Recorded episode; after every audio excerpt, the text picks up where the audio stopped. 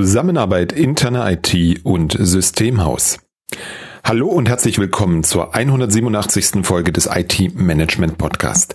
Mein Name ist Robert Sieber und ich freue mich, dass du wieder mit dabei bist. Heute betrachte ich die Zusammenarbeit zwischen der internen IT und einem Systemhaus zusammen mit Olaf Kaiser. Ein interessanter Austausch von Gedanken von beiden Seiten der Medaille. Olaf schaut aus Sicht eines Systemhauses und ich nehme den Blickwinkel der internen IT ein. Wie du vielleicht schon in den Folgen zum Provider Management und SIAM mitbekommen hast, ist die Zusammenarbeit mit externen Firmen unter Umständen eine ziemliche Herausforderung. In den genannten und auf www.different-thinking.de auch verlinkten Folgen geht es primär darum, wie du mit einem klassischen Service Provider zusammenarbeitest. Das unterscheidet sich schon etwas von der Zusammenarbeit mit einem Systemhaus. Damit Olaf und ich nicht immer zwischen den Welten hin und her springen, haben wir uns folgendes Szenario vorgenommen. Auf der einen Seite ein Unternehmen mit maximal zehn Mitarbeitenden, eher sogar zwischen drei und fünf in der IT. Das Systemhaus hingegen mit maximal 100 Mitarbeitern, auch hier wohl eher zwischen 60 und 90. Du merkst schon, das Größenverhältnis ist auch wichtig. Mit einem Provider, der tausende Mitarbeitende hat, musst du anders arbeiten als mit einem lokalen Systemhaus. Mehr dazu in dieser dritten Folge von Olaf und Robert. Doch bevor wir dazu kommen, erlaube mir den Hinweis, dass das nächste Service Nerds Camp am 29. und 30.04. in Nürnberg stattfindet. Ja, wieder Präsenz und vor allem mit ganz, ganz viel Austausch und ganz, ganz viel Spaß dabei. Auf www.servicenerds.camp erfährst du alles, was du wissen musst. Dann können wir loslegen. Der bellt nämlich gerade. Hallo und ganz herzlich willkommen hier bei Olaf und Robert. Mm, der Hund im Hintergrund ist völlig in Ordnung, dem geht es gut, der wird artgerecht gehalten. Also, liebe Zuhörerinnen, macht euch keine Sorgen. Olaf, worüber wollen wir heute reden? Weil, wie ich immer sage, Robert und Olaf, das ist eine vollkommen andere Sendung, sprechen wir heute über ja unsere beiden ähm, unterschiedlichen Sichten auf den gleichen Punkt, nämlich wie kann eine interne IT, ein Kunde, der auch eine interne IT hat, optimal mit einem Systemhaus zusammenarbeiten? Was ist da für diese beiden Rollen und Parteien wichtig? Und ähm, was unterscheidet das vielleicht auch davon, wenn ich mit einem Kunden arbeite, der eben keine interne IT hat? Das ist das Thema, über das wir heute sprechen, worauf ich mich sehr freue. Und Robert, du hast erstmal warst du CIO, nicht nur wie CIO, virtual, sondern, sondern so ein echter warst du. So richtig physisch, sogar in den Büro So total. Absolut. Und du sprichst auch weiterhin mit IT-Verantwortlichen und Mitarbeitern in der internen IT. Und daher mal als Startfrage in deine Richtung, wenn du so auf die, ja, vielleicht aufs letzte Jahr schaust, hat sich da was getan in der internen IT? Gibt es Strömungen, Veränderungen, die die, die interne IT beeinflussen und damit ähm, im zweiten Schritt auch dieses Zusammenspiel zwischen interner IT und Systemhaus, auf das wir heute schauen wollen? Mhm. Es ist gar nicht so lange her wie letztes Jahr. Ich, wann war denn das? Vor drei, vier Wochen hat in meinem Beisein ein CIO zu seinem Führungsteam gesagt, meine Damen und Herren, eine IT, die nicht mindestens bei 120 Prozent ist, macht was falsch. Er hat auf so vielen Ebenen recht. Und eine Ebene ist, interne ITs haben momentan eine riesige Last. Mhm. Das geht, wenn wir in Infrastrukturthemen reingucken. Natürlich, ist immer noch das altbekannte 365-Thema. Wie kriegen wir das in die Organisation? Aber ganz viel kommt halt auch von der Prozessseite, kommt halt von der Anwendungsseite. Projekte, Migrationen, neues ERP, ERP in Spanien ablösen, was auch immer. Das heißt, wir, wir sehen eine ganz, ganz große Projektlast und 120 Prozent ist in dem Moment echt nicht gelogen, teilweise sogar mehr. Wir sehen, und die sind auch für diese 120 Prozent verantwortlich, wir sehen ganz viele Feuerwehreinsätze. Also es geht was schief, also muss ad hoc was gemacht werden. Und das geht in der Regel darauf zurück, dass im Vorfeld halt nicht strukturiert genug gearbeitet wird, dass im Vorfeld nicht standardisiert wird, dass im Vorfeld nicht automatisiert wird und wir dadurch eine sehr, sehr hohe operative Belastung haben. Und das Dritte, und da geht es den internen ITs nicht viel anders als Systemhäusern, man findet momentan relativ schwer neues Personal. In der Regel hat so ein Unternehmen zumindest ab einer gewissen Größe eine etwas größere Kriegskasse. Also da hat man ein bisschen Vorteile bei den Gehältern. Aber auch das ist ein Thema, gerade in Spezialbereichen und je weiter es reingeht in Spezialthemen, Second, Third Level, dann haben auch die internen ITs ihre Probleme. Jetzt hast du ein paar IT-bezogene Herausforderungen schon angesprochen. Und mich würde mal interessieren, du hast von ähm, 365 gesprochen, Cloud fiel in deinen Worten, die Anwendungslandschaft wurde erwähnt. Ähm, du hast jetzt mal was glaube ich, gerade heute und in der Security mal kurz ausgespart, aber auch das ist, glaube ich, ein Thema, was die interne IT, interne IT äh, äh, sehr betrifft. Mhm. Würdest du sagen, und wenn ja, welche, dass es aus diesem Reigen der Themen ähm, wenn man jetzt auf 120 Prozent ist oder eigentlich, wenn man es für seine internen Kunden, wenn man die mal Kunden nennt, die internen, für die man, die anderen Mitarbeiter, für die man es tut, ähm, wenn man jetzt was auslagert an ein Systemhaus, aus diesem ganzen Reigen von vielen, vielen Themen, ähm, woran macht sich das für eine interne IT fest? Oder siehst du da Tendenzen, was zuerst vielleicht an ein Systemhaus gegeben wird, wenn man sagt, mehr als 120 Prozent wollen wir hier aber nicht. Jetzt muss ich mir mal jemanden suchen, der mich bei gewissen Themen unterstützt. Wie, wie passiert das? Ähm, was sind da so die Prios, die man selber macht und was man, was man dann rausgeben möchte? Ja, es ist an der Stelle ein interessanter Punkt. Man muss, man muss ein bisschen ins Unternehmen reinschauen. Wenn ich im Unternehmen eine durchaus auch sehr infrastrukturorientierte IT habe, wo es vielleicht einen gibt, der sich dann noch ums ERP kümmert und so, dann ist das mit dem Rausgeben nicht wirklich ein Thema. Weil man kann es schneller als das Systemhaus, man kann es besser als das Systemhaus und die sind eh viel zu teuer. Also um mal ein paar Vorurteile da an der Stelle zu nennen. Das ist schwer. Habe ich hingegen eine IT-Abteilung beim Kunden, die strategisch denkt, dann sind es die ganzen klassischen Infrastrukturthemen, die man durchaus bereit ist, nach außen zu geben. Also eine komplette Betreuung von beispielsweise der Infrastruktur bis oberkante Betriebssystem, von dem, was in einem Azure AWS oder bei Google läuft, von Office 365.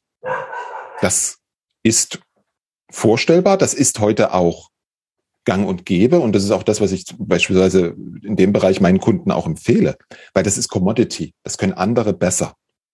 Allerdings, und da würde mich mal interessieren, wie du den Blick darauf hast.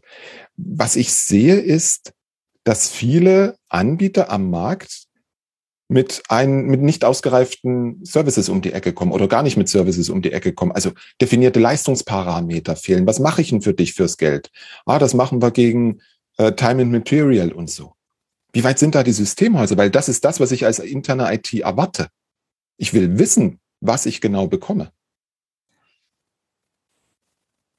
Erstmal Zustimmung auch von meinen Gesprächen her, dass ähm, wenn interne IT was rausgibt, dann mit der Erwartungshaltung, dass das Systemhaus oder der MSP, dem ich das gebe, der ja nicht nur für mich arbeitet, sondern für ganz, ganz viele da arbeitet, da habe ich doch als Kundenunternehmen die Erwartung, wenn einer von uns beiden, der Robert oder der Olaf, und wenn ich ja das Systemhaus bin und du die interne IT, wenn einer von uns beiden der Erwartung genügen muss, dass er standardisiert, automatisiert und genau weiß, wie welche Dinge laufen, dann doch das ist Systemhaus und ich glaube, diese Erwartung hat ein Kunde, dass er sagt, gut, was kann ich patchen, was sollte ich besser nicht patchen und wo sind welche Fallstricke bei welchen Themen. Ähm, das erwarte ich von meinem Provider, denn der bedient ja ganz viele da draußen ähm, und der sollte standardisiert haben. Also das war erstmal der, der, der zustimmende Part, ich glaube so ungefähr ähm, ist das auch aus einer internen Brille. Jetzt die Frage, wie gut sind Sie denn aufgestellt im Sinne eines einer echten Servicelieferung? Das sind eigentlich zwei Sachen. Also ähm, das eine ist, habe ich klar definierte Services, die es meinem anderen ermöglichen, was würde ich da bekommen, wenn ich mit dem arbeite? Ähm, und das zweite ist, bin ich denn, jetzt gibt es ja diesen Begriff Co-Managed, wir sind ja in dem Szenario, der Kunde hat eine interne IT. Ähm, das heißt, Systemhäuser, die in Richtung der Non-IT-Kunden arbeiten, ne, ähm, haben ja wie weit automatisiert sie sind oder nicht. Die, die rufen eben einen Preis auf. Sie sind derjenige, der es managt. Und die, die Anforderung, standardisierter zu sein, nachvollziehbarer zu sein, dokumentierter zu sein, damit ein Co-Managed funktioniert. Ähm, ich glaube, dass das für viele noch eine Herausforderung ist, so möchte ich es mal zurückhaltend formulieren. Und dass es nichts ist, was ein Systemhaus für eine co-managed Zusammenarbeit mit einer internen IT einfach aus der Schublade zieht, weil viele beim, am Markt eben mit, mit Non-IT-Unternehmen arbeiten und der Bedarf da vielleicht geringer ist. Was meinst du mit co-managed, damit wir alle dasselbe verstehen? Dass wenn die die Mitarbeiter beim Kunden einen IT-Dienst ähm, nutzen, welcher auch immer das ist. Es kann eine Anwendung sein oder es kann ein Datei, ein Zusammenarbeiten an der gleichen Datei sein oder was auch immer. Und damit dieser Dienst funktioniert, gibt's ja irgendwie, ne, gibt's ja unterschiedliche Layer von, da ist die Anwendung selbst, das muss auf irgendeinem Server laufen, das Betriebssystem sollte gepatcht sein und sicher sollte, etc. Und irgendwo in diesen Layern ist ein Schnitt, wo man sagt, den einen Teil macht das Systemhaus, Du hattest eben gesagt, bis Betriebssystem beispielsweise. Ähm, mhm. und den anderen Teil der Strecke, bis dann beim Anwender der gute, ähm, verdaubare Dienst ankommt, macht, mhm. ähm, macht der Kunde. Oder was ich auch manchmal sehe, ist äh, Unterteilung wie äh, First Level machen wir, Second, also wir die interne IT, Second Level, Third Level macht dann das Systemhaus, wenn die nicht mehr weiterkommen. Also oder man trennt zwischen Server und Clients. Also mhm. irgendwo ist ähm, für das Gesamtgebilde eine Trennung da, was ein Systemhaus macht und was die interne IT macht. Und das ähm, würde ich dann als, als co-managed Szenario zeichnen. Und da sind wir eigentlich bei dem Szenario, was am herausforderndsten ist. Ja. Insbesondere dann, wenn ich mir die, wenn, wenn ich mir angucke, was, was habe ich denn da für eine IT vor mir? Ist es eine infrastrukturlastige? Die werden alles tun, um ihre Adminrechte zu bekommen auf dem Server, weil sie können es ja eh besser. Den Glaubenssatz kriegt man so schnell nicht raus. Das heißt, einer der wichtigsten Punkte, was wir machen müssen, und das ist jetzt auch für die Zuhörerinnen aus der internen IT ganz wichtig klare Verantwortungsübergänge, klare Verantwortungsabgrenzungen. Da gibt's bei allen Cloud-Dienstleistern ähm, Segregation of Duty Modelle heißt das bei denen, glaube ich. Einfach mal danach googeln, da gibt's auch schöne Grafiken, wo das dargestellt ist. Also was ist meine Verantwortung, was ist deine Verantwortung? Wer macht was, wer gibt was frei? Das muss geklärt sein.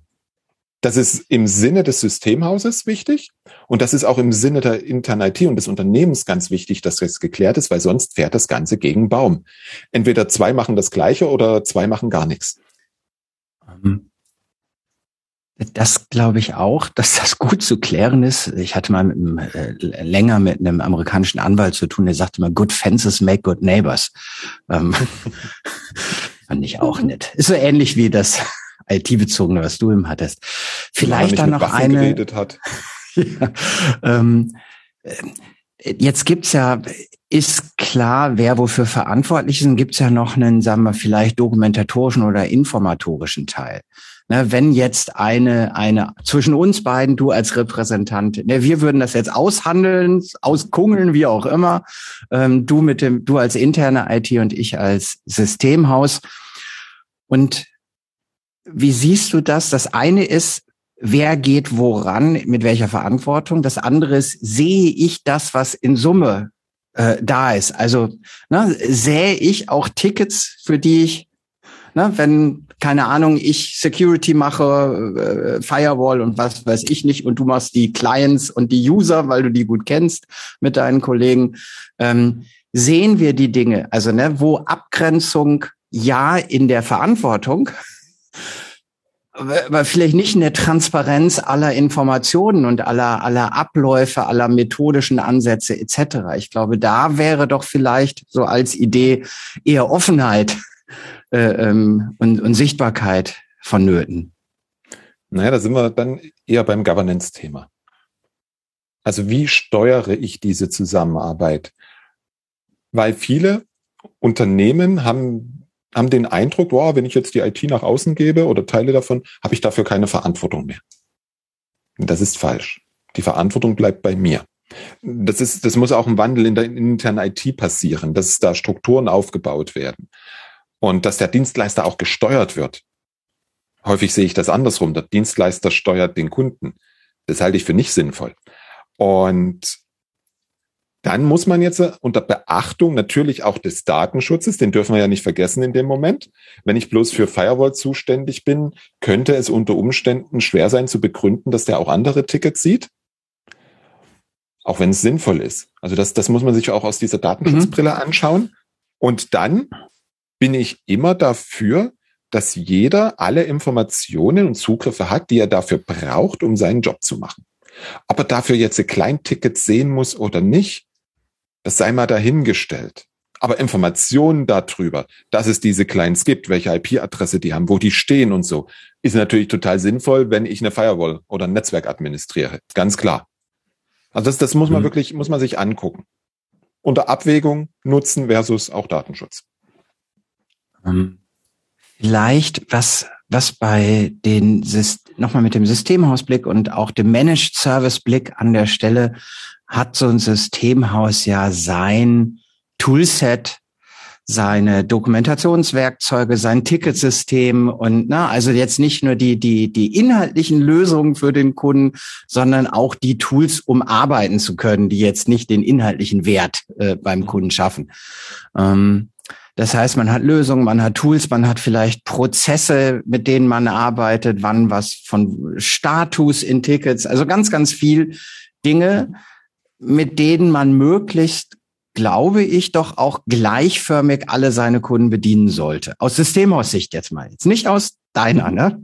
Ähm, und dann kann es ja zu ja zu erstmal einer Diskussion, vielleicht zu Reibung kommen, wenn du, ne, wenn ich dir sage, ich kann das alles machen, den Teil, den du da rausgeben möchtest, ähm, ich mache das aber mit dem Zeugs, in Anführungsstrichen, was ich immer einsetze, weil sonst das, was ich mache, gar nicht funktioniert. Und ähm, steckt da nicht ein Risiko, dass wir dann zu viele Toolwelten und Lösungswelten beim Kunden haben, wenn du jetzt nochmal, du machst vielleicht klein, also ob das sinnig ist oder nicht, wir sagen, du machst Clients, ich mach Server und Firewall, wie auch immer, zentrale Systeme.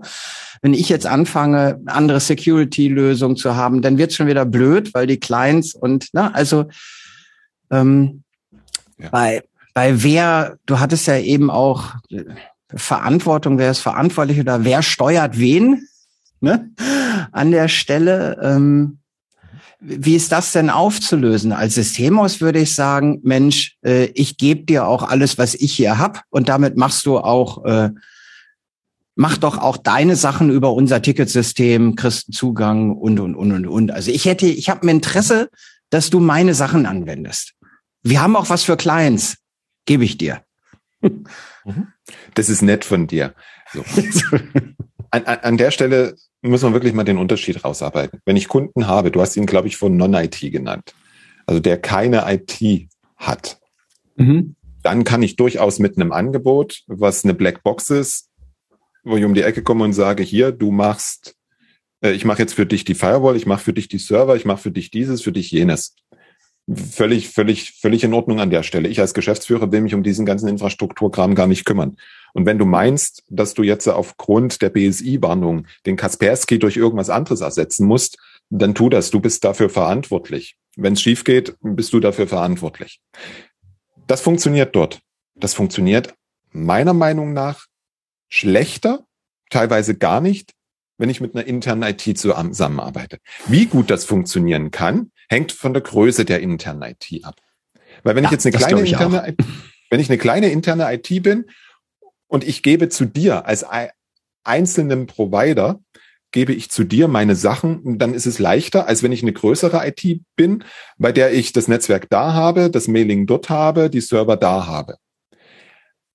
Am Ende right. ist es aus meiner Sicht immer wichtig, wenn ich IT habe, dass ich auch Herr meiner Daten bin. Also es ist, es wäre jetzt für mich so rein vom Gefühl her und von der Praktikabilität und vor allem auch von der, äh, um wechseln zu können, total ungünstig, wenn ich für alles dein Ticketsystem einsetze, wenn ich für alles dein Dokumentationstool einsetze, wenn ich für alles, was weiß ich nicht, einsetze. Ich früher in meiner Rolle als CIO, ich hatte etwas, das nannte sich Outsourcing Governance. Dort hatte ich aufgeschrieben, welche Ansprüche ich an meine Provider habe. Und dort stand beispielsweise zum Thema Ticketsystem drin. Entweder ihr arbeitet in meinem Ticketsystem oder ihr baut euch auf eure Kosten eine Schnittstelle zu eurem Ticketsystem. Ja, ich. Weil ansonsten habe ich eine riesige Abhängigkeit, die ich mir leisten kann, wenn ich das möchte. Keine Frage. Also wenn ich die komplette Infrastruktur rausgebe, sieht es vielleicht schon wieder etwas anders aus, aber die ich in der Re was ich in der Regel nicht machen sollte. Du hast, äh, ich glaube, das sind in der Tat auch nochmal unterschiedliche Szenarien. Nicht nur habe ich IT, äh, ja, nein, das ist nicht digital, sondern in dem Teil, ja, ich habe eine eigene IT, ja. ähm, ist auch nicht alles gleich. Mhm. Na, also ob ich da jetzt 2000, 4000 Seats habe und 20, 30 Leute in dieser internen IT. Das hat ja auch alles sein Recht. Und das sind dann Experten, die, äh, glaube ich, auch im Positiven ein Wissen und einen Status haben, den das Systemhaus gar nicht mal so. Na, da muss das Systemhaus immer mithalten. Das sind ja auch gute Leute, kompetente Leute, die da was tun. Wenn wir jetzt bei einem Kunden sind, der ja, zwei oder drei Menschen in der IT hat. Ne? Also du hast ja von Größe der internen IT das eben ein bisschen unterschieden. Ja. Und wenn wir so ein Szenario nehmen und auf diese drei Menschen, die seit zehn Jahren da vielleicht ne, arbeiten, der eine sieben, der nächste zwölf, und die arbeiten jetzt mit einem 60, 70 Mann Systemhaus zusammen, ähm, dann wäre die Hypothese, dass das Systemhaus sich in manchen Tools, Lösungen, ähm, ja, Technologien, wie patcht man eigentlich das da am besten, das Ganze, so dass es standardisiert, reibungslos etc. funktioniert, besser auskennt. Ne? Also es sind unterschiedliche Szenarien, glaube ich. Und mit der Systemhausbrille würde ich schon im Sinne des Kunden auch versuchen zu argumentieren. Also ich bin jetzt wieder bei dem mit zwei oder drei IT-Lern, nicht bei dem großen, da immer noch. Ähm, wir haben unser, unsere ganzen Systeme und Abläufe und wo eine Doku ist und wann wo was bimmelt und wann es nicht bimmelt. Das ist ja alles miteinander auch verheiratet. Ne? API hast du, ne? Also da würde ich mal davon ausgehen, dass ein Systemhaus daran permanent arbeitet, sein eigenes Toolset ähm, zu optimieren. Damit habe ich nicht gesagt, wo es heute steht. Ihr hättet jetzt Roberts Gesicht sehen können. Ähm, aber daran wird gearbeitet, das glaube ich schon. Und insofern, glaube ich, kann man da auch argumentieren, bitte lasst uns auf ein durchgängiges, auf eine durchgängige Lösungswelt setzen. Das funktioniert nicht, wenn da 20 Leute in der IT sind. Das glaube ich auch. Die zwei ITler haben kein Ticketsystem. Die haben E-Mail. Alleine. In der Regel nicht. ja, damit, damit ist an der Stelle in der Regel die Frage schon geklärt. Jetzt ist die Frage, ob da, und da, und das ist tatsächlich auch eine valide Frage, über die man nachdenken darf. Äh, ist, nutzen wir das dann auch für intern in dem Unternehmen, dass auch die Endnutzer dann sagen können, oh, hier, genau. mach ein Ticket auf, obwohl vielleicht das Systemhaus dafür nicht verantwortlich ist. Weil wenn ich dann diesen Weg einmal gehe und sage, ja, diese Dokumentation, unter Ablaufunterstützung mhm. und sowas ist wichtig für mich als Unternehmen, dann habe ich notfalls wieder zwei Systeme und das, das, das, das wird problematisch. Also dort muss man einen Weg miteinander finden Und je kleiner die IT ist, umso größer ist die Wahrscheinlichkeit, dass ich mit meinem Toolset durchkomme. Und da auch wieder der Hinweis an die internen ITs. Klärt, was mit euren Daten passiert. Klärt, was im Wechselfall passiert. Klärt, wie die Daten zu, bereitgestellt werden müssen. Und das bitte im Vorfeld, bevor der Vertrag unterschrieben ist. Weil es gibt ja, ah, ich, ich weiß, ich weiß gar nicht, wie es, wie es in der DSGVO heißt, ich, Portabilität von Daten oder so, ist ja dort, wenn es um reine personenbezogene Daten angeht, ja schon mal vorgesehen. Und genau sowas müssen wir diskutieren. Also, wenn wir wechseln, welche unserer Daten wollen wir von euch in welchem Format wiederhaben? Das eine, eine, eine wichtige Fragestellung. Die hat doch vielleicht gar nicht mal was damit zu tun, ob der eine interne IT hat, der Kunde oder nicht. Es sind doch auch im Falle, dass der Kunde keine interne IT hat, stellt sich ja aber 50 Mitarbeiter äh, verteilt über Deutschland als Versicherungsmakler oder was auch immer, Finanzberater. Ähm, da stellt sich ja auch die Frage, wo gehen dann die Daten? Ne? Also diese Frage habe ich, äh, äh ob der eine interne IT hat oder nicht. Wenn ich Systeme eines anderen, die nicht mir gehören, äh, äh, nutze, um, um Abläufe und, und Tasks rauszugeben, ne, dann, habe ich diese Frage und, und darf die mal klären. Ähm, jetzt kurz mal so den Gedanken in deine Richtung, in welche, in welches Thema wir jetzt, wir jetzt abbiegen. Ähm, wir haben so auf das Miteinander, wer steuert wen, wer hat welche Verantwortung, ne, in so einem äh, co-managed Falle. Dort würde ich gerne noch mal kurz einhaken, weil da ja. ist mir noch ein Aspekt wichtig. Bitte. Diese Zusammenarbeit, die hat drei verschiedene Ebenen. Und das, das, das musste ich mh, hm, schmerzlich erfahren in meiner Rolle damals. Ich hatte einen IT-Dienstleister, der hat für mich in Teil dieser Unternehmen hat er für mich bis oberkante Betriebssystem gemacht. Der war eine geile Feuerwehr. Also wenn irgendwas schief war, der war da, hat alles funktioniert. Aber strategisch was weiterzuentwickeln, ähm, auf Fragen von mir zu reagieren, im Sinne von, ja, wie macht man das und wie tun man das und so, war, war schwierig, war ich sehr unzufrieden ich bin dann irgendwann nach einer gewissen Zeit und querlesen, verschiedene Dinge und so, bin ich drauf gekommen, naja, dem fehlen Informationen. Und ich habe gelernt, es gibt einmal das, was ich gerade beschrieben habe, die operative Ebene dieser Zusammenarbeit. Mhm. Also wir machen jeden Tag was, wir spielen Feuerwehr, wir provisionieren neuen Nutzer, wir rollen Notebook aus, was auch immer. Dann gibt es so diese taktische Ebene der Zusammenarbeit. Wie arbeiten wir zusammen? Also das Thema Tooling, was wir gerade diskutiert haben. Wie sieht denn der Prozess aus? Was passiert denn dann, wenn das passiert? Wie sieht da die Eskalation aus? Also solche Abstimmungen und ständige Optimierung der Zusammenarbeit. Auch das ist wichtig. Immer drauf gucken, wie funktioniert die Zusammenarbeit. Und dann haben wir die dritte Ebene. Und diese dritte Ebene, die habe ich total vernachlässigt gehabt.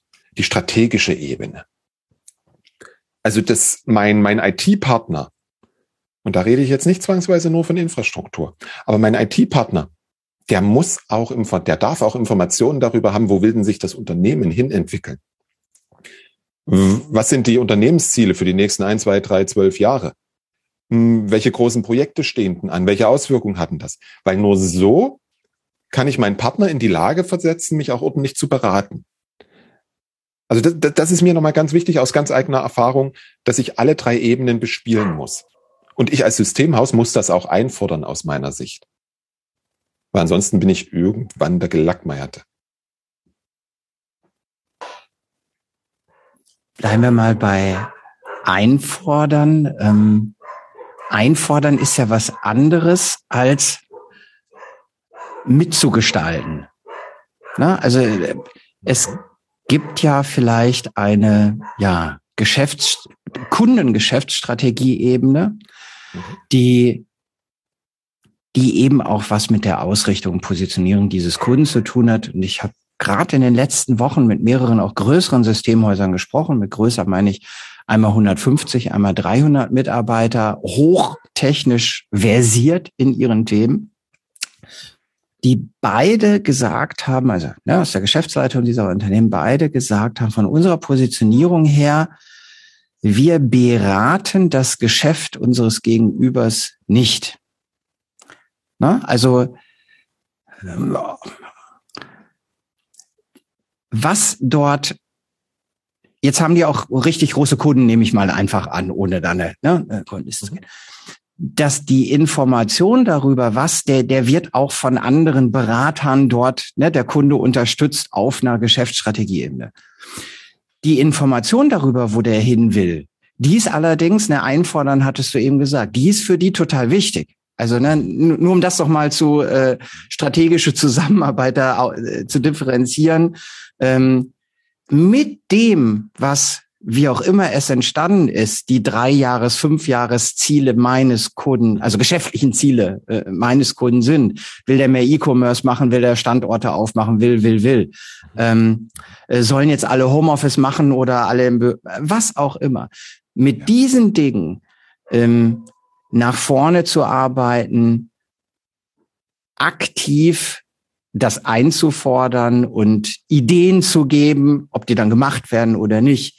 Ähm, das verstehe ich absolut als Anforderung aus Kundensicht, gerade aus Kundensicht, der ein bisschen größer ist, ne, der dann eben auch immer noch die Szenario hat, eine interne IT und braucht auch vielleicht einen Sparring dazu. Ne? Also das kennen wir ja auch alle an der Stelle. Also nicht einen, der, der äh, einen an seiner Weisheit äh, teilhaben lässt, sondern jemanden, der mit dir vielleicht ne, und seinem Wissen und seinen Ideen an einem guten Weg arbeitet, oder? Das ist doch ja. die die die Anfor jetzt erstmal nur die Anforderung ähm, einmal ist, geklärt. Das ist das, was ich mit einfordern meine, wenn wir bei diesem Szenario sind, ich krieg da irgendwas ausgelagert. Hm, auch, und auch das hat wieder was mit Größe zu tun. Die, die zwei Beispiele, 150 Mitarbeiter, 300 Mitarbeiter im Systemhaus, das bedeutet in der Regel, ich habe gute, größere, mittelgroße, große Mittelstandskunden. Die so eine gewisse IT-Abteilung haben, die einen CIO hoffentlich haben, der den Namen auch verdient und der sich um die Beratung der Geschäftsleitung in Digitalisierungs- und IT-technischen Dingen kümmert. Super. Wird das Unternehmen kleiner, habe ich diese mhm. Rolle nicht. Und da geht eine Lücke auf. Da geht Stimmt. eine Lücke auf zwischen dem, was das Systemhaus als Kernkompetenz hat, Infrastruktur, versus dem, was so ein Unternehmen eigentlich alles machen könnte in Richtung Digitalisierung, Optimierung der Geschäftsprozesse, im, also Optimierung Geschäftsprozesse jetzt auch eher technisch erstmal gesehen. Ich bin da noch nicht auf der Ebene Geschäftsprozessberatung, sondern ich bin auf der Ebene, nennen wir es mal Digitalisierungsberatung. Und da fehlt dann die Rolle des CIOs dazwischen. Und das ist nicht gut fürs Unternehmen. Das ist so. Ich glaube, dass die Rolle des Prozesse, wenn ich sie mir angucke, die, äh, auch durch digitale oder IT-Lösungen zu verbessern, dass das auch die Systemhäuser können, wenn sie nicht an den Prozess selbst, sollte nicht mein Kunde eine Bestellfreigabe inhaltlich anders machen, ähm, wenn sie da nicht rangehen, sondern den vorhandenen Prozess versuchen über IT zu verbessern. Ähm, Prozesse, wie siehst du das, ist ja vielleicht noch, ähm, wir haben ja immer mal wieder das Running-Thema Fachanwendung. Ähm, mhm welche auch immer das für den Kunden der nun ist. Ähm, ich gerade mit Teams und 365 hatten wir zum Start, nehme ich wahr, dass auch Systemhäuser vermehrt über mit Kunden über ihre Prozesse oder gleiches Arbeiten an Dateien hat ja auch was mit Prozess zu tun. Schreibe ich eine E-Mail, hängen das da. Ne? Also sie kommen immer mehr in Prozessabläufe. Das ist aber noch was egal, unabhängig davon, wie gut das jetzt gemacht wird, das ist aber, glaube ich, immer noch etwas anderes als das Fachanwendungsthema, was das tatsächliche Core-Business ähm, ja. ermöglicht für den Kunden. Ah, dieses Core-Business, da, da, da wirkt ja Digitalisierung am meisten. Und wenn ich jetzt nehme, ich kann mit Teams viel machen, ich kann mit Power Automate viel machen, keine Frage. ich glaube, da gilt der alte Spruch Shit in, Shit out. Oder irgendeiner hat mal gesagt, ein scheiß Prozess wird ein scheiß digitaler Prozess. Ich komme nicht dran vorbei und ich komme auch nicht dran vorbei, in die Applikationswelt und Prozesswelt einzusteigen, wenn es darum geht, Medienbrüche zu beseitigen zwischen CRM und ERP, zwischen ERP und MES. gerade wenn ich in Produktionsunternehmen bin und all diese Dinge, also dort, dort fehlt den Unternehmen was. Bitte versteht mich richtig. Das ist jetzt kein Auftrag an die Systemhäuser gerade von mir. Das, ich, ich zeige hier eine Lücke auf, die für kleine Mittelstandsunternehmen, die vielleicht bis so bis zu zehn, naja, bei zehn vielleicht schon ein bisschen zu viel, aber die vielleicht so fünf, sechs IT-Mitarbeiter haben, wo eine Lücke, auch, auch da noch eine Lücke existiert, weil auch dort das Know-how nicht da ist. Die Lücke sehe ich auch, wenn wir das Systemhaus auch oder den Managed Service Provider als einen eher infrastrukturnahen Service Provider sehen, ähm, diese Verbindungen zwischen Anwendungen zu schaffen ähm, oder sich in die Datenstruktur einer Anwendung äh, reinzudenken, sie zu verstehen, die richtigen Daten aus dem ganzen SQL-Gewusel rausholen und was auch immer.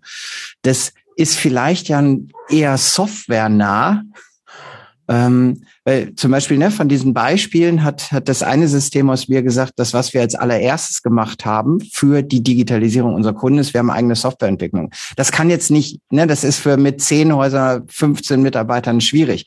Aber der hat gesagt, wir haben erstmal uns digitalisiert, dafür haben wir uns Softwareentwickler ne, äh, aufgebaut, um mit dieser Kompetenz dieser Softwareentwickler auch beim Kunden eben noch auf einer anderen Ebene Digitalisierung zu machen. Ähm, wenn ich in der Infrastruktur unterwegs bin und den Diensten der Infrastruktur, dass sie sicher sind, stabil sind, ob sie in der Cloud sind, nicht in der Cloud sind, wie auch immer, da komme ich, glaube ich, nicht an die Ebene, dass ich Daten anzapfe, im Zweifel verändere, woanders wieder zur Verfügung stelle, etc. Das ist ein Software-Thema ja. und vielleicht nicht das Thema der Systemhäuser. Es ist ein Thema, was oben drüber ist. Es geht um das, es geht um das Zusammenspiel. Ich als CIO, ich muss nicht verstehen, wie dieses SAP intern tickt. Ich muss nicht verstehen, wie das äh, Laborinformationssystem im Detail intern tickt. Ich muss aber verstehen, was die Leute da drin machen. Ich muss verstehen, warum es oder wann es sinnvoll ist, dass die alle miteinander arbeiten und ich darf dann die richtigen Leute mir holen und orchestrieren, dass die zum richtigen Ergebnis kommen. Das, das, das ist die, die, aus meiner Sicht die Aufgabe eines CSOs. Plus, dass ich natürlich dem Unternehmen dabei helfe, die Prozesse zu verbessern, die Prozesse zu optimieren, neue Geschäftsfelder zu erschließen.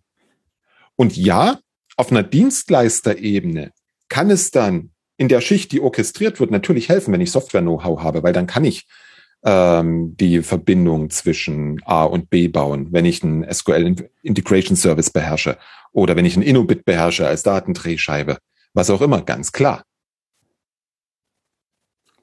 Aber ich brauche erstmal den, der das Unternehmen so weit bringt, zu sagen, hey, das brauchen wir.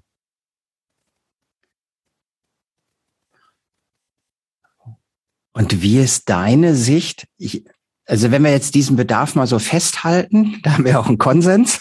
Ne? Sehr gut. Ähm, und wie ist deine Sicht auf, also jetzt die Sicht der internen IT, nicht die Sicht von Robert Siever, sondern das, was du wahrnimmst, ähm, als wie, wie gut funktioniert das? Gibt es da schon ein Angebot äh, der, der Dienstleister? Wir sind ja, glaube ich, immer noch oder wieder bei diesem Szenario 2, 3, 4 ITler, ne? 100 Mitarbeiter, 150 Mitarbeiter, wie auch immer beim Kunden. Ne? Und ähm, der CIO, der Stratege ist weder der Geschäftsführer noch einer von den drei oder vier IT-Lern. Und daher haben wir diese, dieses Gap, ne? dass irgendjemand dem Unternehmen da an dieser Stelle wirklich, wirklich helfen könnte auf einer strategischen Ebene.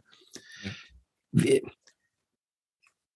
wie siehst du denn da äh, das Angebot? Also weil, weil aus der internen IT-Brille. Ähm. Mhm. Ich, ich, ich, ich, ich hadere gerade mit mir, weil das, was ich jetzt eigentlich sagen will, könnte arrogant rüberkommen, soll es aber nicht. In meiner Z Zeit als CEO habe ich natürlich auch mit vielen Dienstleistern gesprochen.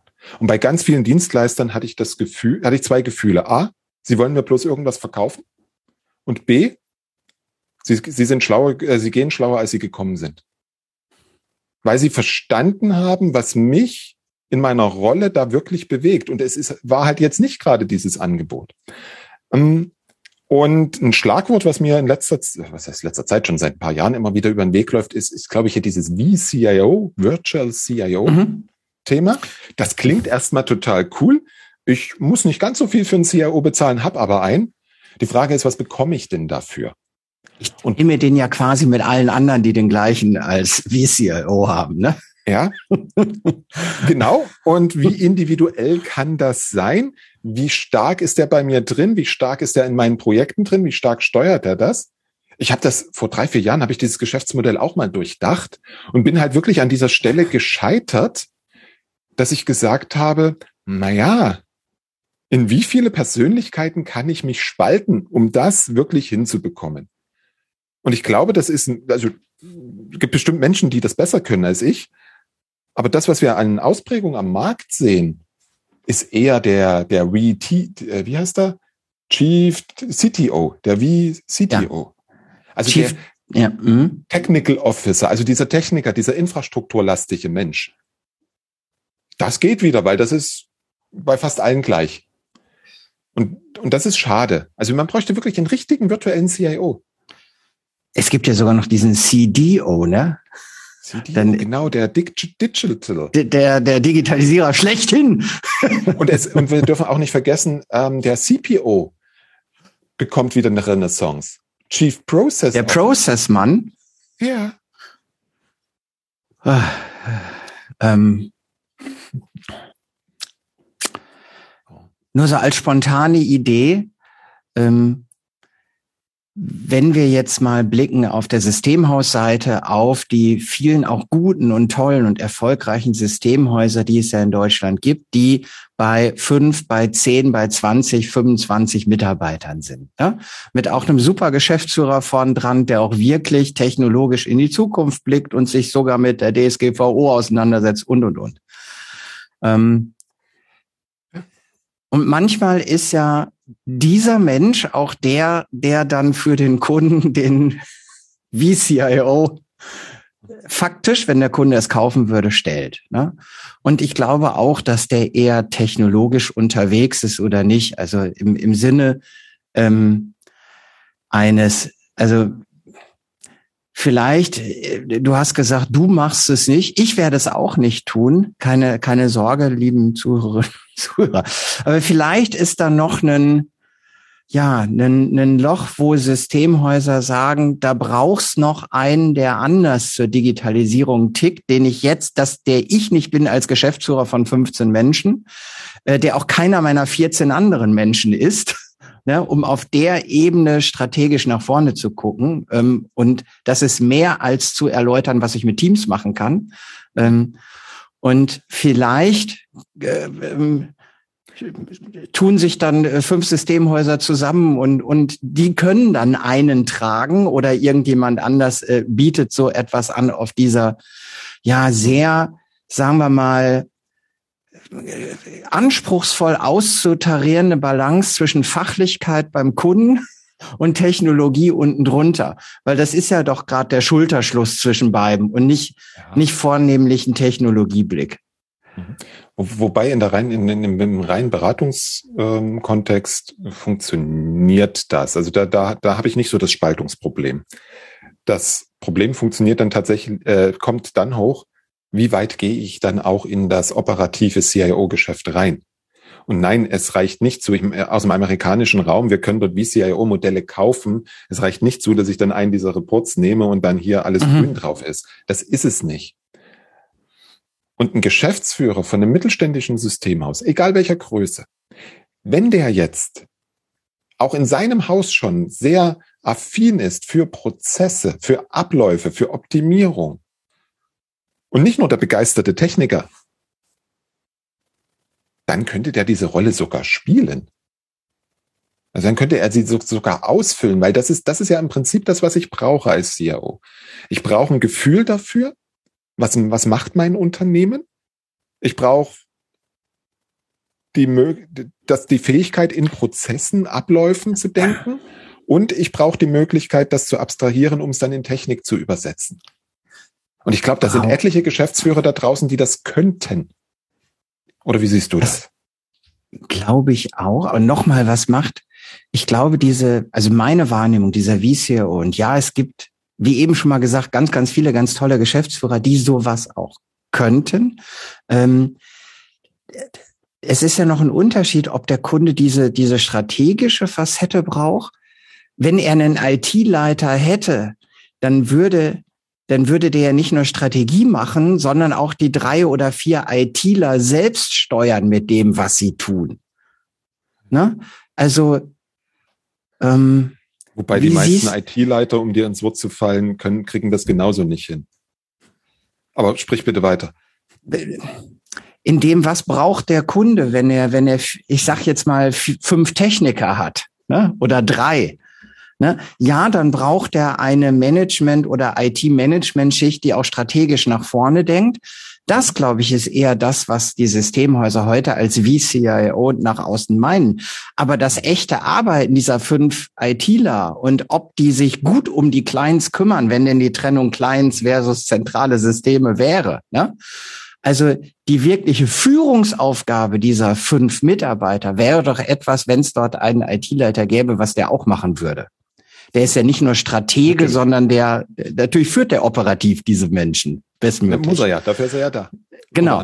Und wenn der nicht da ist, sondern ich eben eher nur die fünf Techniker habe, ähm, dann gibt es doch beide, ja, beide Löcher in Anführungsstrichen im Zweifel. Auch ein bisschen das operative Führen was in Richtung Standard, die jetzt nicht nach vorne strategisch, aber diese ganzen Standardisierungs-, Automatisierungs, da ist ja nicht jede Frage eine strategische Frage. Da gibt's doch auch zig operative Fragen, wo man sich überlegen könnte, das könnten meine fünf Techniker besser machen vielleicht. Ne?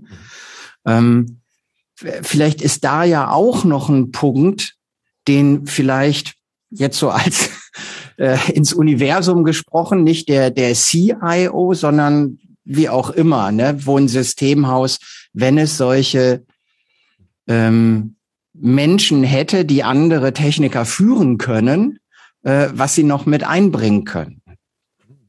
Dann gucke ich jetzt nochmal, weil ich finde den, find den Gedanken spannend, dann gucke ich jetzt vielleicht nochmal ein ganzes Stück weiter ins Universum rein. Warum müssen diese Menschen, wenn die sich vornehmlich mit Infrastruktur beschäftigen, denn ewig beim Kunden bleiben? Da hab ich, ich mache ein Joint Kunde, Venture. Ja, Machen wir zwei ein Joint, Joint ich Venture. Gesagt, ich übernehme die Leute einfach Betriebsübergang. Ja. Nennt man das, glaube ich. Ähm, weil wenn ich da niemanden habe, der die Leute wirklich führt, dann habe ich ein Problem. Und ob ich mir das als Dienstleister aufhalten möchte, ich weiß es nicht. Also da wäre ich, da wäre ich vorsichtig. Ein aus meiner Sicht sinnvolles Szenario wäre diese aus dem Kundenunternehmen rauszulösen, in mein Unternehmen zu integrieren dann kann ich optimieren, dann kann ich standardisieren und dann haben die Leute plötzlich Ressourcen frei, um noch in anderen Projekten zu arbeiten. Würde so ein ganz klein wenig auch die Fachkräftesituation entschärfen können. Allerdings das mache ich mich als Unternehmen dafür natürlich noch mehr abhängig. Ja, ich, komm, wir machen das so. Äh, du nimmst meine fünf Techniker und ich nehme den Strategen, den stelle ich ein. Und ich dann dachte, haben ich wir, bin hier der Kunde. ich weiß, ich weiß. Ich habe die, ich habe die Rollen äh, ge gewechselt, äh, sträflich und ich bin aufgeflogen. Äh, du sagst es. Ähm, aber auch vielleicht auch das ja in der Tat ein Punkt für ein optimales Szenario, welche Ne, wir hatten ähm, im, im letzten Robert und Olaf Podcast äh, die Frage ja der Zusammenarbeit. Und äh, da gab es auch äh, Online-Kommentare, ob Zusammenarbeit nicht eine äh, gesellschaftsrechtliche Verflechtung äh, einer solchen bedarf, damit wirklich am gleichen Strang gezogen wird. Und äh, auch wenn das an einer anderen Ecke war zwischen den Dienstleistern und nicht zwischen interner IT und Dienstleister, aber letztlich ist es die gleiche inhaltliche Fragestellung, um die es hier geht. Egal wer wo heute einen Anstellungsvertrag hat. Es geht darum, wie, wie das beste Setup sein kann. Und im Zweifel spielt auch eine ja, eine, eine Teilübernahme oder, oder was auch immer für eine, eine Sicherheit auf beiden Seiten dass, dass man gemeinsam an den richtigen Zielen arbeitet, dabei eine Rolle. Ja. So, du wolltest noch auf das Thema, als ich gesagt habe, wir gucken mal, ob wir jetzt rechts oder links gehen. Da hast du gesagt, jetzt möchte ich möchte aber vorher noch auf das Thema Strategie schauen. Das haben wir jetzt getan. Ich werfe jetzt mal den allgemeinen Ball hoch. Robert, im Zusammenspiel interner IT und Systemhaus, was fällt uns jetzt ein, worüber wir noch nicht gesprochen haben und worüber wir in diesem Podcast, Robert und Olaf 3, bisschen bei Rocky 3 bin ich jetzt. Aber gut, ich komme zurück, ähm, worüber wir noch sprechen sollten. Hm. Wir haben über Tooling gesprochen, wir haben über das, den Unterschied kleine IT, gar keine IT, große IT gesprochen. Wir haben über den VCIO gesprochen. Wir haben ein klein wenig das Thema Governance, Verantwortung gestreift. Mhm. Fällt dir noch was ein, was wir vergessen haben? Mit Systemhausblick hätte ich noch ein, eine Sache, die mir im Herzen liegt. Ähm, und die, das, was, glaube ich, uns vielleicht auch durch die anderen Themen, die wir hatten, getragen hat, ähm, ist, dass wir als Systemhaus die interne IT, dass wir vorsichtig sein müssen, ähm, diese nicht schlecht dastehen zu lassen. Also mein, ja, mein Gedanke an der Stelle ähm, ist, wenn wir in, als Systemhaus in so ein Szenario gehen, ist es unsere Aufgabe, auch die, ähm, die interne IT mit all den Schwierigkeiten, die sie dort bestimmt auch haben, bestmöglichst aussehen zu lassen. Ähm, Im Sinne, wo steige ich im Zweifel im Dialog auch ein? Äh, ist es besser, wenn der Geschäftsführer mich holt oder wenn, wenn ein ITler mich anspricht als Systemhaus? Ähm, ich glaube, es ist gut, so früh wie möglich idealerweise als Erstkontakt mit der internen IT zu sprechen. Wenn interne IT, das nur mal so als Gedanke da nach draußen, weil ich häufig auch höre, ja, ähm, Systemhauschef an Systemhausvertriebler ruft die Geschäftsführer an.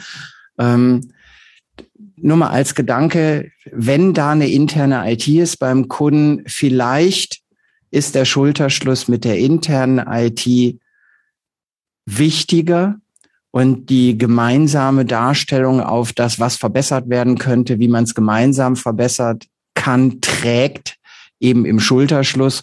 Und ich könnte mir vorstellen, es wird komplizierter, wenn der Geschäftsführer sagt, ich traue dem Braten hier intern nicht und äh, unzufrieden ist und dann so ein bisschen als Polizei ähm, und nicht als Feuerwehr, das hattest du ja eben als Bild, sondern eher als Polizei oder äh, ja, Überwacher, Kontrolleur jemand anderen holt. Ähm, das, das an diesem, auf dieser Achse zwischen interner IT und Systemhaus, äh, das zumindest von mir als, als letzten, zumindest erwähnenswerten Punkt, wie ich finde, ähm, ja. schafft einen Schulterschluss, stärkt die interne IT.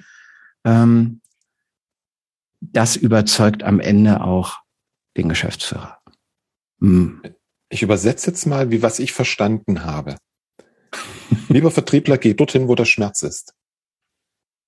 Warum habe ich das verstanden? Weil ich werde einer internen IT, die keinen Schmerz mit ihrer Leistung hat, werde ich nichts verkaufen. Da kann ich nur dem Geschäftsführer ja. was verkaufen, der einen Schmerz mit seiner IT hat. Und, und wie tragfähig das auf, erstmal, ob das überhaupt funktioniert, genau was du sagst, Robert, und wie trag, selbst wenn es mal, das ist dann One-Push, dann wird einmal hier, ne, äh, dann, dann entsteht Feuer durch Reibung, aber das äh, dauerhaft gemeinsam ein Unternehmen IT-seitig Digitalisierungs nach vorne zu bringen, wird so vermeintlich nicht entstehen. Naja, was meine ich mit Schmerz? Wenn ich als IT erkannt habe, dass bei mir was nicht rund läuft, also, dass ich nicht das Know-how habe, dass ich nicht die Leute habe, mhm. dass ich Unterstützung brauche. Dann ist das ja schon mal gut und dann ist das eine Basis für eine langfristige Zusammenarbeit. Absolut. Wenn ich das nicht erkannt habe, wirst du mir als Systemhaus nichts verkaufen. Maximal vielleicht irgendeine Lieferung von irgendwas oder ein Projekt ja, vielleicht oder ein paar so. Lizenzien, damit ja. ich die nicht selber irgendwo kaufe. Ja. So. Das heißt, wenn ich dem Unternehmen was verkaufen möchte, wenn ich dem Unternehmen helfen möchte, ich formuliere es positiv, dann bleibt mir ja in der Situation nichts mehr anderes übrig, als zum Geschäftsführer zu gehen und zu sagen, wie sieht's denn aus mit deiner IT? Und egal von wo ich komme, darf ich mir dann natürlich noch die Frage stellen, und jetzt, jetzt äh, überspitze ich, muss ich mit denen zukünftig zusammenarbeiten? Wenn ich diese Frage mit Ja beantworte, dann sollte ich nichts schönigen, aber ich sollte fair zu allen bleiben und vertrauensvoll von Anfang an mit allen zusammenarbeiten, auch wenn mich der Geschäftsführer beauftragt hat. Weil wenn ich mit der IT zukünftig zusammenarbeiten darf oder muss, dann wäre es ein echt blöder Start, wenn ich dort einen Besserwisser raushängen lasse. Definitiv. Also das rächt sich. Spätestens dann, wenn mal was nicht funktioniert, dann heißt, na ja, das war hier Olaf Kaiser Systemhaus. Na ja, es ist immer so bei denen. Und dann bist du raus. In der Tat. Dahin gehen, wo der Schmerz ist. Danke für diese Formulierung. Liebe Zuhörerinnen ja, und wir Zuhörer. können auch Titelbrennfaktoren ähm, sagen. Ja, gibt's gibt's einige äh, äh Worte, ja, die, die noch noch. ich lasse das jetzt hier weg. Ach, schade. Nicht während der Aufzeichnung. Ich sag das dem Robert gleich, wenn wir die Aufzeichnung gestoppt haben. Und wer es wissen will, der schreibt mir einfach eine Mail. Genau, so, so machen wir das. Robert, Dankeschön für deinen intern wie auch, glaube ich, auch extern gefärbten Blick auf dieses spannende Zusammenspiel ähm, zwischen interner IT, wenn man es denn Co-Managed nennen möchte, da haben wir ja auch ein bisschen drüber gesprochen, zwischen interner IT und Systemhaus. Und ich hoffe, dass bin auch sehr zuversichtlich, Impulse dabei sind und äh, freue mich schon bei Rocky, war nach drei Teilen nicht Schluss. Ähm, es gab, ich glaube, war nicht Drago war im vierten. Schauen wir mal, wie wir die Rollenverteilung beim nächsten Mal machen. Ich wäre dabei, zumindest bei Robert und Olaf Teil 4. Okay, du kannst mir jetzt alles erzählen, da bin ich raus, was das Thema angeht. Ich wusste noch nicht. Du bist mal, so jung. Wir hatten das mit unserem Alter schon. Oh. Danke. Tüte Mitleid bitte an Olaf Kaiser Systemhaus. Sende. Tschüss. Jetzt hat er mich auch noch rausgeschmissen. Olaf, ganz lieben Dank. Bis zum nächsten Mal. Danke Ciao. dir, Robert. Ciao. Soweit mein Austausch mit Olaf Kaiser. Ich denke, für alle Seiten war etwas Sinnvolles dabei und ich freue mich, wenn du beim nächsten Mal wieder mit dabei bist.